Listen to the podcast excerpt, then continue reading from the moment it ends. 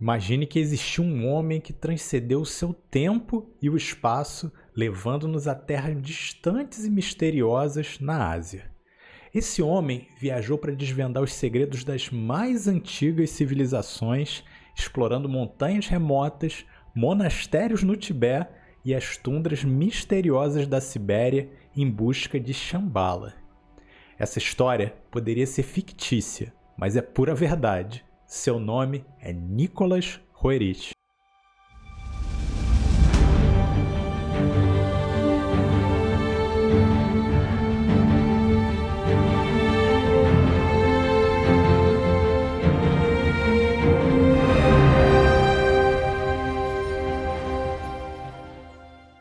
Nicolas Roerich foi um renomado artista, escritor, arqueólogo e explorador russo do século XX. Ele nasceu em 9 de outubro de 1874 em São Petersburgo, na Rússia, e faleceu em 13 de dezembro de 1947 na Índia. Roerich é conhecido por suas contribuições no campo das artes. Suas pinturas muitas vezes retratam paisagens místicas e espirituais que foram inspiradas pelas suas viagens e pela filosofia esotérica que a gente vai falar aqui a seguir nesse conteúdo. Ele também era um defensor fervoroso da paz mundial e promoveu a proteção do patrimônio cultural e natural. Além das suas realizações no mundo das artes, Roerich se aventurou em várias expedições nas montanhas da Ásia Central. Durante as décadas de 20 e de 30, ele liderou uma série de expedições conhecidas como Expedições Roerich ou Expedições pela Rota da Seda. Seu objetivo principal declarado era pesquisar e preservar o patrimônio cultural dessas regiões remotas. Mas o que realmente Roerich buscava? Uma das expedições mais famosas de Roerich foi a Expedição Central Asiática de 1924 a 1928. A equipe de Roerich incluía sua esposa e seus filhos, e eles também percorreram vastas áreas da Ásia Central, incluindo o Tibete, a Mongólia e a Sibéria. Durante essa expedição, Roerich coletou inúmeras escrituras, manuscritos e artefatos arqueológicos e também documentou detalhadamente as culturas e as paisagens que eles encontraram. Nicolas Roerich considerava a região das montanhas do Himalaia em particular como um tesouro espiritual e um local sagrado de grande importância. Ele acreditava que essas montanhas eram o lar de antigos conhecimentos e civilizações mais antigas ainda. Roerich tinha um profundo interesse pelo misticismo, espiritualidade e filosofia esotérica. Ele buscava uma compreensão mais ampla da existência humana, da natureza do universo e da conexão entre os aspectos materiais e espirituais da vida. Além disso, ele acreditava na existência de uma sabedoria antiga e oculta que estava presente em diversas culturas e civilizações ao longo da história bem parecido com o que a gente mostrou em alguns conteúdos aqui no nosso canal. Ele via a arte como uma forma de expressão espiritual e procurava transmitir esses ensinamentos em suas pinturas. Muitas de suas obras retratam símbolos, alegorias e temas espirituais, capturando uma sensação de mistério e transcendência dos lugares por onde ele passou quando as fotografias ainda não eram possíveis. Ao longo das suas expedições, Roerich esperava encontrar evidências concretas dessas antigas tradições espirituais e místicas. Ele procurava sinais de uma cultura espiritual elevada e acreditava que as montanhas da Ásia Central eram portadoras desse conhecimento antigo. O explorador estava particularmente interessado no Tibete e em suas tradições espirituais, como o budismo tibetano. Em seus relatos, Roerich descreveu encontros com lamas tibetanos e outros indivíduos espiritualmente sintonizados. Ele discutiu suas conversas e trocas de conhecimento com essas pessoas, compartilhando insights sobre filosofia esotérica, meditação, karma, reencarnação e até a busca pela iluminação espiritual. As expedições do russo também tinham o objetivo de encontrar e resgatar o conhecimento de Shambhala, uma lendária cidade espiritual oculta nas montanhas da Ásia. Ele considerava Shambhala como um centro de sabedoria e redenção e expressou a esperança de que a humanidade pudesse se aproximar do ideal espiritual desse local e alcançar uma era de paz e compreensão mútua.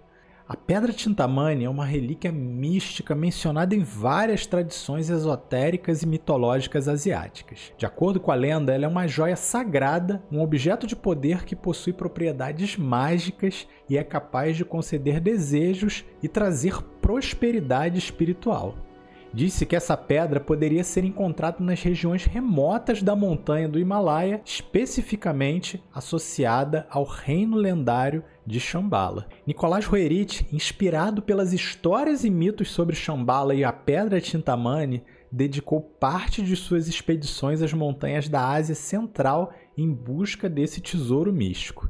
Ele acreditava que a pedra Tintamani poderia ser um símbolo poderoso de sabedoria e iluminação espiritual. No entanto, é bastante contestado que Ruerit tenha encontrado fisicamente a pedra Chintamani durante as suas expedições. De forma bastante semelhante ao Santo Graal, ele considerava a pedra Chintamani um símbolo de busca espiritual, representando a jornada do ser humano em direção à sua própria iluminação. Mas também há algo bastante curioso. Algumas das suas pinturas sugerem uma possível representação física da pedra Tintamani ou do seu significado pelos lugares onde ele passou. Roerit incorporou em suas obras símbolos esotéricos e místicos que ainda permanecem pouco compreendidos para os incautos. Assim, a lenda da Pedra Tintamani desempenhou um papel simbólico nas explorações e na visão de Roerit, inspirando-o a se aventurar nas montanhas da Ásia Central em busca de um profundo conhecimento espiritual e pela preservação do patrimônio cultural dessas regiões. A lenda também acrescentou uma camada de misticismo e de fascínio à sua jornada, ressoando com as suas crenças esotéricas e a sua filosofia artística.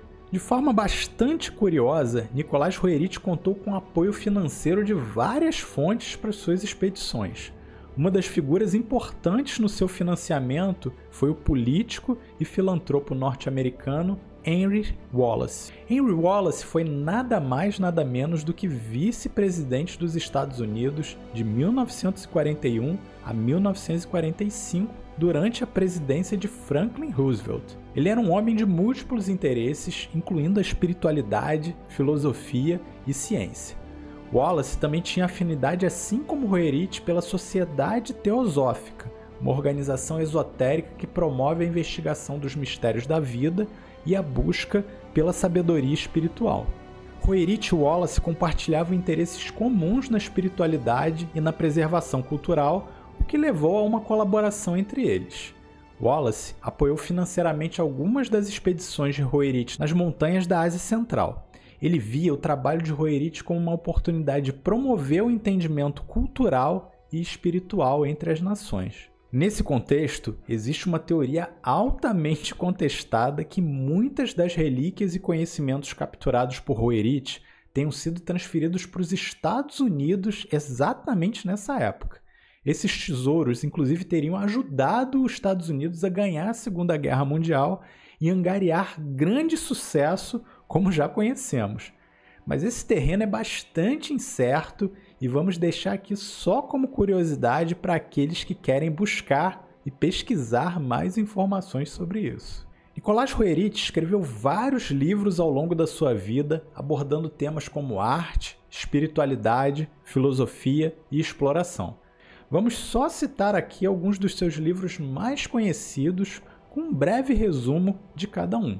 Coração da Ásia. Nesse livro, Roerich narra as suas expedições às regiões remotas da Ásia Central. Ele descreve as paisagens, culturas e tradições dessas áreas, bem como suas próprias reflexões sobre a conexão espiritual e semelhanças entre o Oriente e o Ocidente. Shambhala, em busca de uma nova era. Roerich explora o conceito místico da cidade de Shambhala, a lendária cidade espiritual nas montanhas. Ele compartilha suas reflexões sobre o significado simbólico de Shambhala e a busca da humanidade por uma era de paz e iluminação espiritual. Chama no Cálice. Nesse livro, Roerich aborda o papel da arte como uma expressão espiritual e seu impacto na transformação cultural e social dos povos. ele discute a importância de despertar a criatividade e a intuição por benefício de toda a humanidade. Altai Himalaia, um diário de viagem. Esse livro é um diário de suas expedições pela Ásia Central. Roerit descreve as paisagens deslumbrantes, as comunidades locais, suas descobertas arqueológicas e encontro com figuras espirituais durante a sua jornada.